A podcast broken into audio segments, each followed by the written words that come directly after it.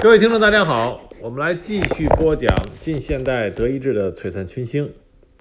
这一集里边，我们要讲的是啊，当时近现代德国另外一批啊非常令世人瞩目的人物。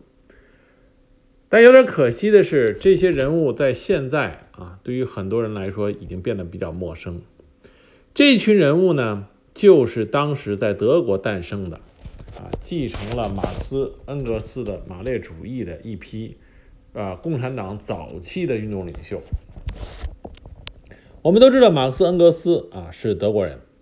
他们在德国提出了啊，影响了后来啊这个整个世界进程变化的马列主义啊，就是共产主义，提出了无产阶级和无产阶级专政这些概念，发布了共产党宣言，但。共产主义之所以能在欧洲啊蓬勃的发展，这和在马恩之后德国的一批重要的这个共产主义的思想家、理论家啊是密不可分的。那么这里的代表人物呢啊，当时的代表人有几个？那么有我们这里要讲到的伯恩斯坦啊、利布克内西、贝贝尔。啊，考茨基，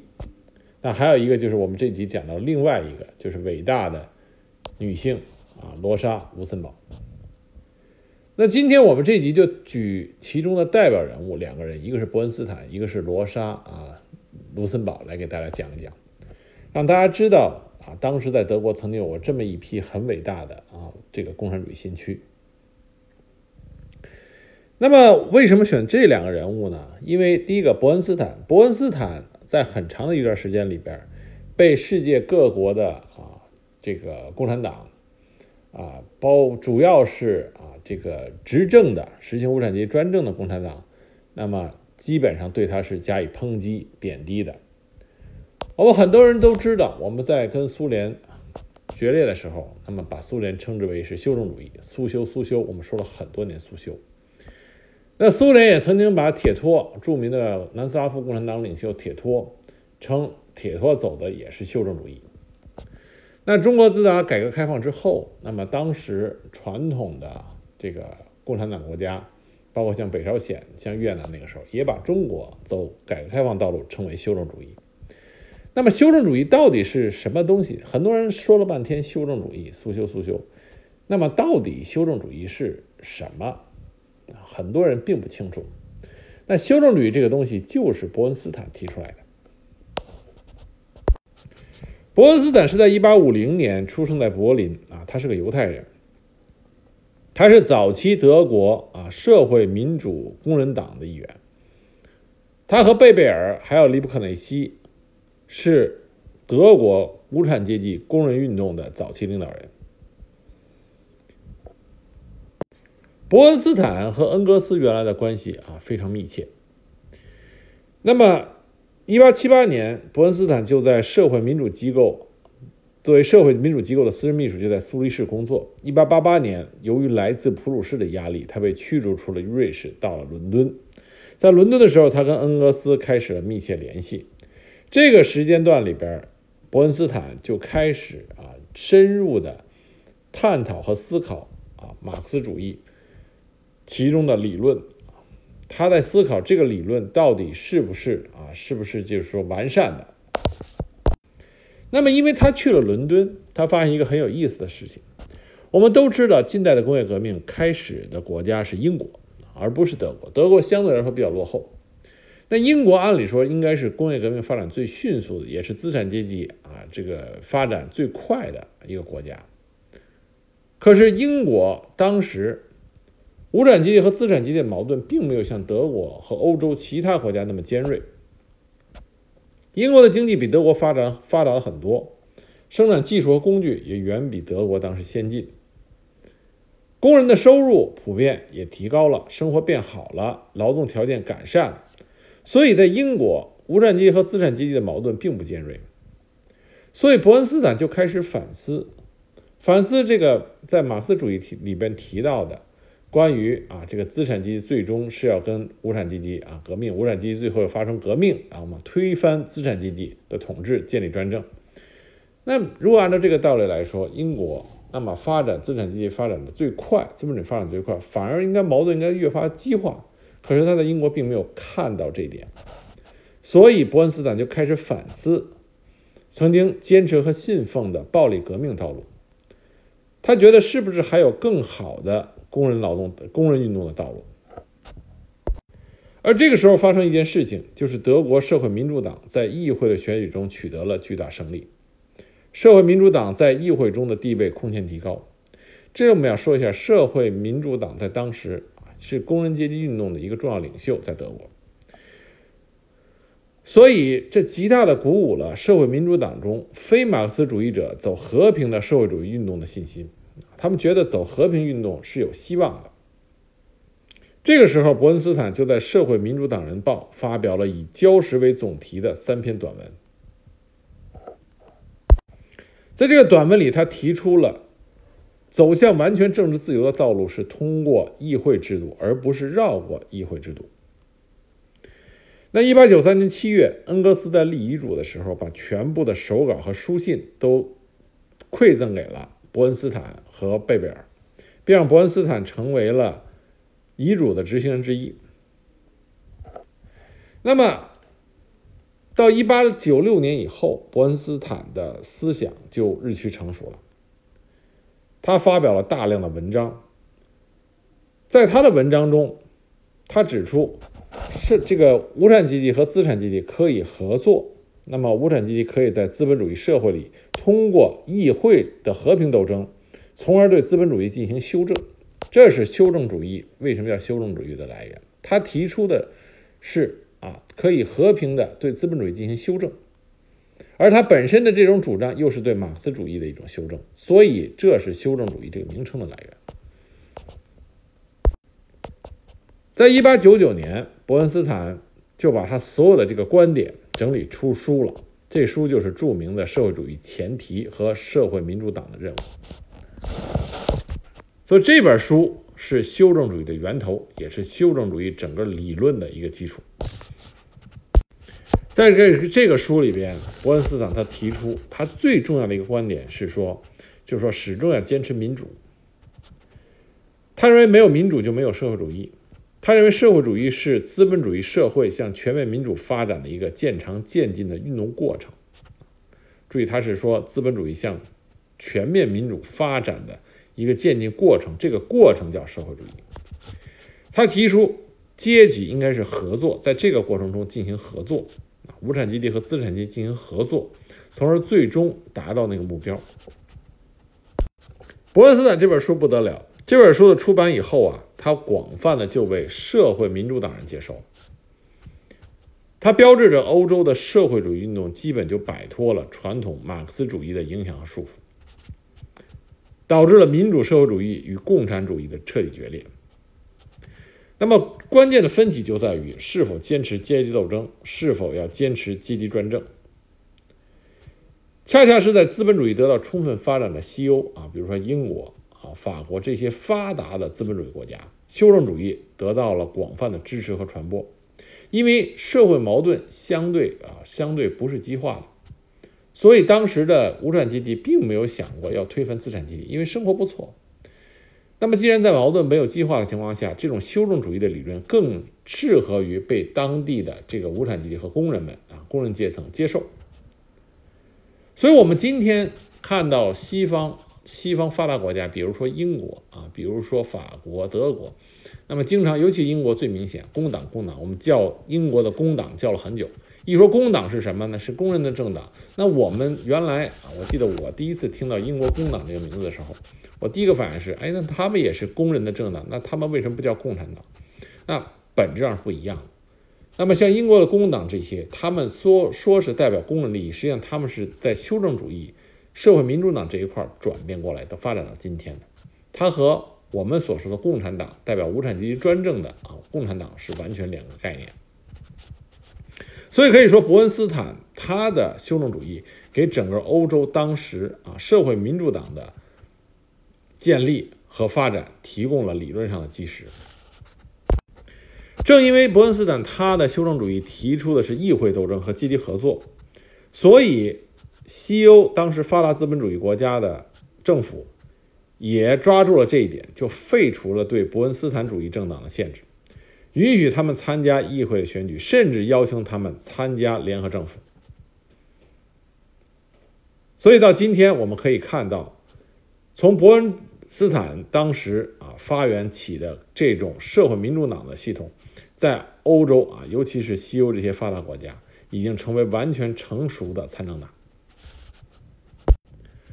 我们这里不来讨论到底伯恩斯坦的修正主义和这个无产阶级专政的这种共产主义到底谁优谁劣，因为在当时那个历史环境啊，历史大环境下，在贫穷落后的啊，像俄国，像包括德国啊，俄国，包括当时啊被三座大山压迫的中国，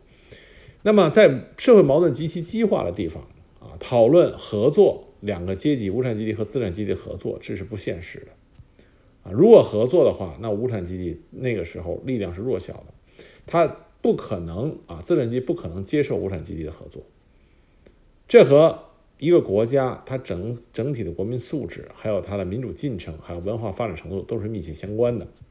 所以伯恩斯坦的修正主义如果拿到当时的啊俄国也好，中国也好，是不可能成功的。但是他在西欧这些发展的发达的资本主义国家，他就走出了他自己的一条独特、具有特色的道路。那么，沙俄、中国和其他国家，那共产主义就得到了蓬勃发展。这个没有什么谁对谁错，只是说在客观的大环境下、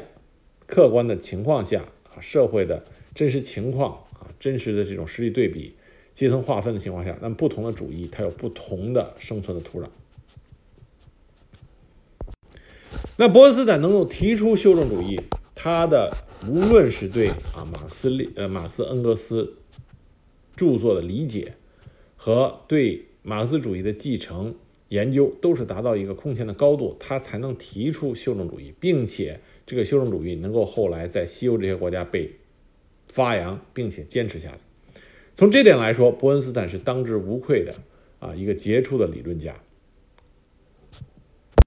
伯恩斯坦主义，他的修正主义有一些非常啊有意思的观点。从今天来看啊，他依然啊很难论证他是对还是错。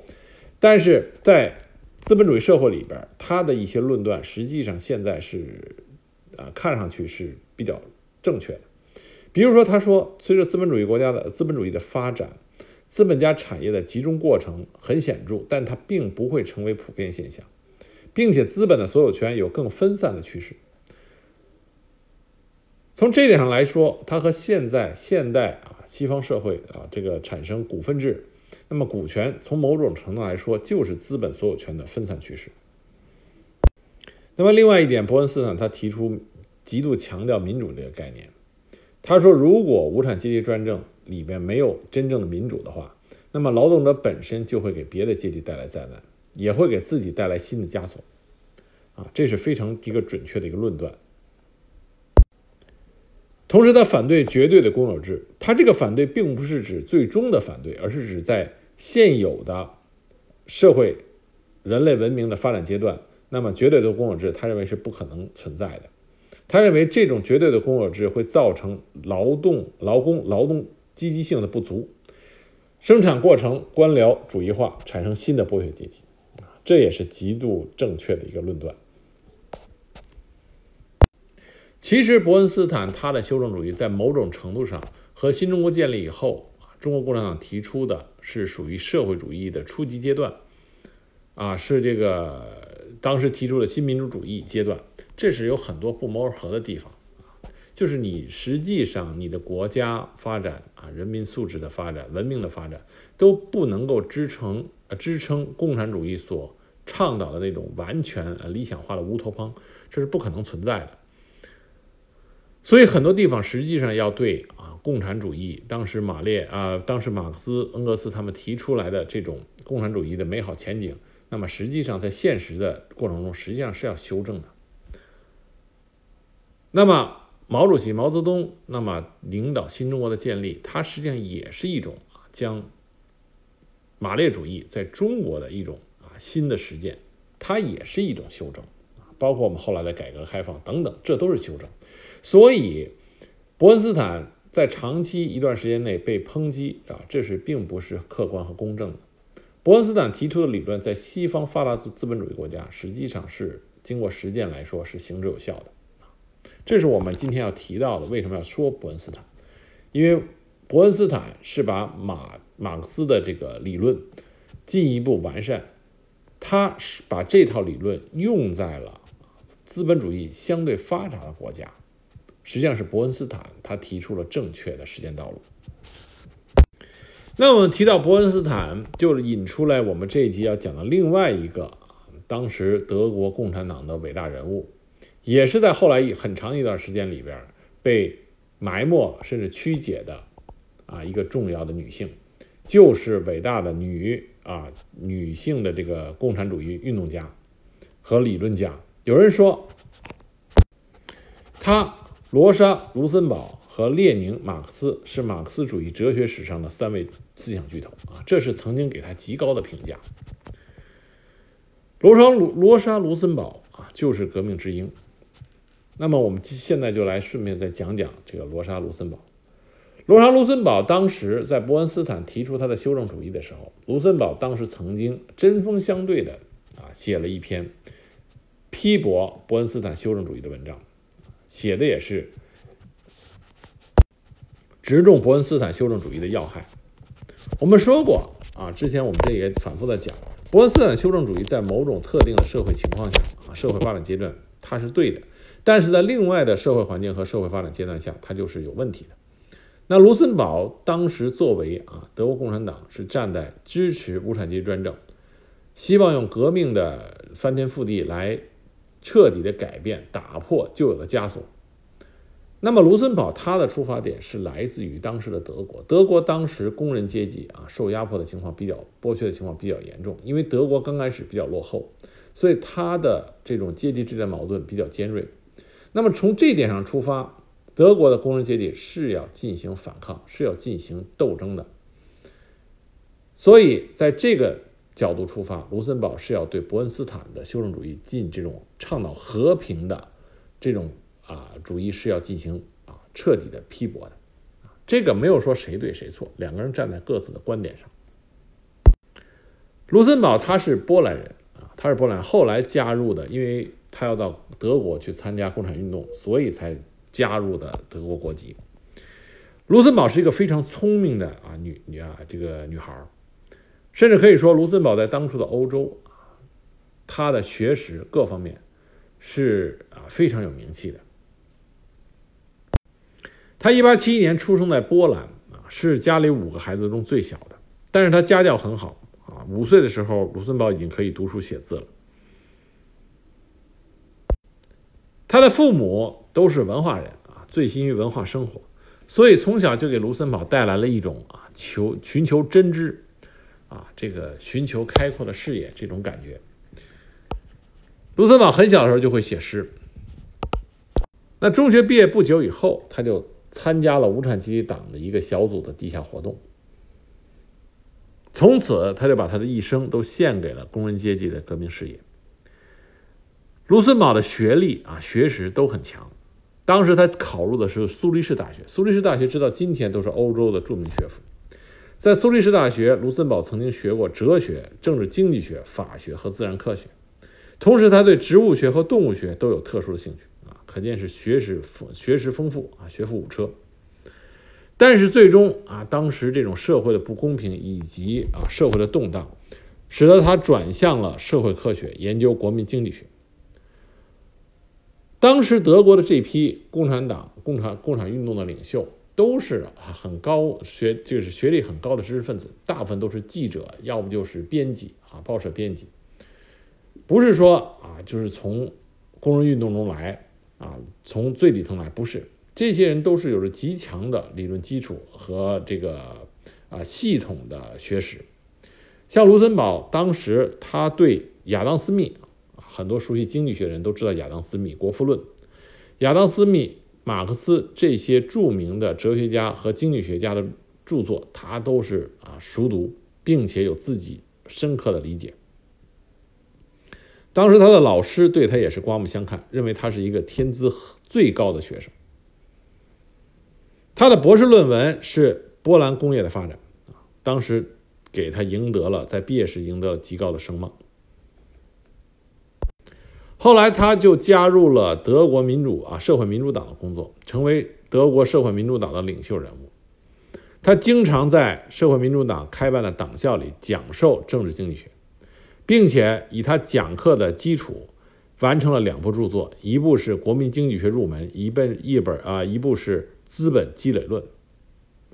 而且卢森堡极善于演讲，他在哪里善演讲，群众就是蜂拥的到哪里去听他讲啊，听他讲。所以保守派称他是嗜血的罗莎，因为卢森堡是极度倡导着工人阶级啊奋起反抗，主张革命。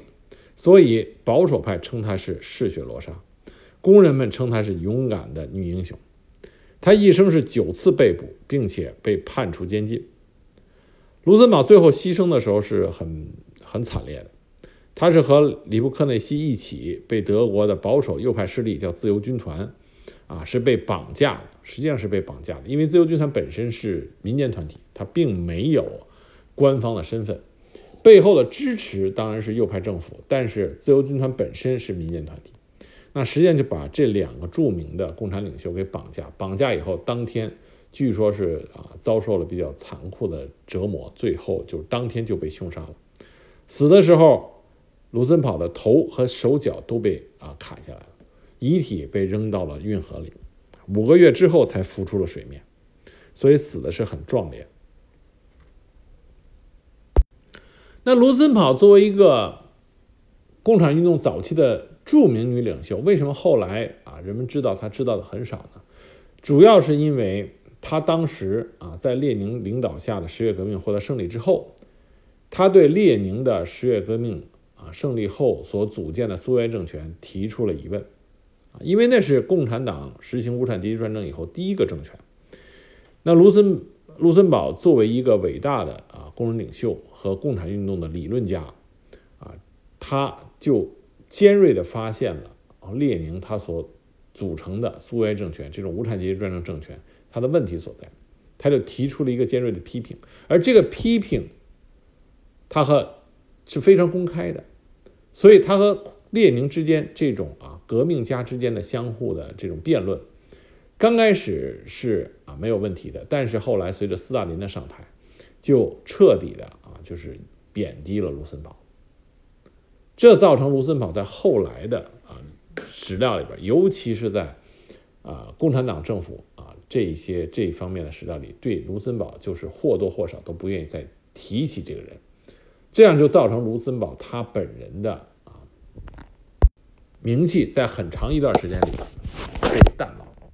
当然后来啊，随着时间的渐渐的流逝。那么，人们再一次又把目光聚焦在了这个伟大的女女革命家身上，才发现当时她的理论和她对的呃十月革命成功以后的苏维埃政权的提出的这个批评，是多么的具有前瞻性。这更彰显了他的伟大。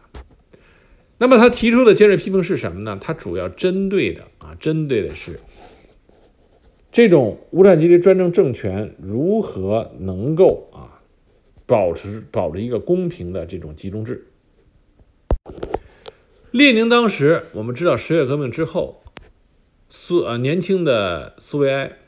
遭受到国内外反动势力的这个强烈的反扑啊，这是我们史书里经常会讲到的。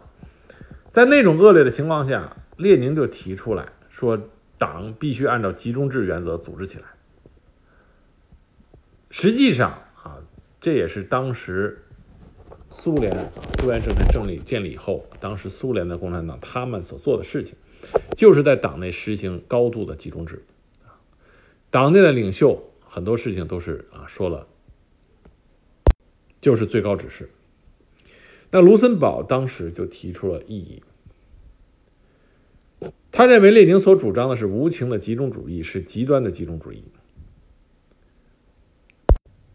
当时卢森堡的原话啊，他说了这么一句话：“他说，社会民主主义的纪律绝不意味着八十万有组织的党员要服从一个中央机构，一个党执行委员会的意志和决定，而是相反，党的所有中央机构要执行八十万有组织的社会民主党人的意志。现在来看，他的这种批评啊是正确的，意见是正确的，并且是中肯的。但问题是如何解决？问题的关键在于全体党员的意志通过什么样的形式和渠道集中到中央去？中央又以什么方式保证不歪曲执行全体党员的意志？这个问题列宁解决不了，卢森堡也没有提出解决的方案。直到今天，这个问题似乎依然没有一个好的啊解决方式。但是卢森堡能够指出这一点，并且希望这一点能够作为无产阶级专政领袖能够一直在脑子里边啊去斟酌。去思量的一个问题，这显示出卢森堡他的一个高瞻远瞩的战略观念。卢森堡他极力的主张，啊，无产阶级专政应该是依靠群众的积极参与，处于群众的直接影响下，接受全体公众的监督。他认为无产阶级专政在于运用民主的方式，而不是在于取消民主。卢森堡有一句至理名言。他说：“只给政府的拥护者以自由，只给一个党的党员以自由，这不是自由。自由始终是坚持不同思想者的自由啊！”这是卢森堡的原话。虽然卢森堡对列宁他所实行的苏维埃专政提出了很多尖锐的批评和意见，但这不代表啊列宁不尊重这位伟大的革命家和女性。列宁当时啊虽然和卢森堡。啊，进行了辩论，并且在后来，即使卢森堡去世以后，他仍然说卢森堡犯了一些错误，但这不影响列宁对他的尊重。在卢森堡逝世之后，列宁下令出版他的传记、传啊传记以及他的著作的完整汇编。当时德国共产党对承担这一义务极度的冷漠，那么列宁为这件事还专门斥责了德国共产党啊，认为他们不负责任。但在列宁之后，斯大林啊就开始啊批判啊卢森堡，认为他犯过许多严重的政治错误和理论错误。那么我们知道，苏联的是当时共产国际的大本营苏联也是所有啊当时共产党专政的国家呃的总领导人，所以斯大林这种定性就造成了各国共产党对卢森堡他的评价。就一致的走向了否定面，直到上个世纪六十年代之后，卢森堡才又迎来了对他进行客观公正评价的这么一个高潮。列宁对卢森堡的评价很高，他曾经说过，无论他犯了什么错误，他都是而且永远是一只鹰，并且列宁引用了俄罗斯的一句谚语。就是尽管鹰有时飞得比鸡低，但鸡永远飞不了鹰那么高。这是给卢森堡一个非常啊这个高的评价，这也为卢森堡啊迎迎来了一个绰号，就是革命之鹰。他有两个绰号，一个是红色的罗莎，一个就是革命之鹰。我们今天这一集不去过多的去讨论伯恩斯坦和卢森堡他们的理论上的观点，因为过于的理论化啊，很多人可能一听就觉得枯燥无味。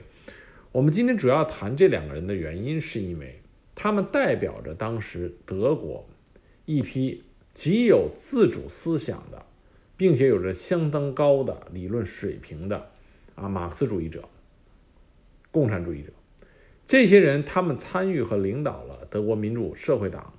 和当时德国工人阶级运动，包括。德国当时发动的几次啊，工人阶级啊作为主要力量的起义和革命。但是这些啊，我们最欣赏啊，最值得欣赏和尊重这些啊革命家的一点就是，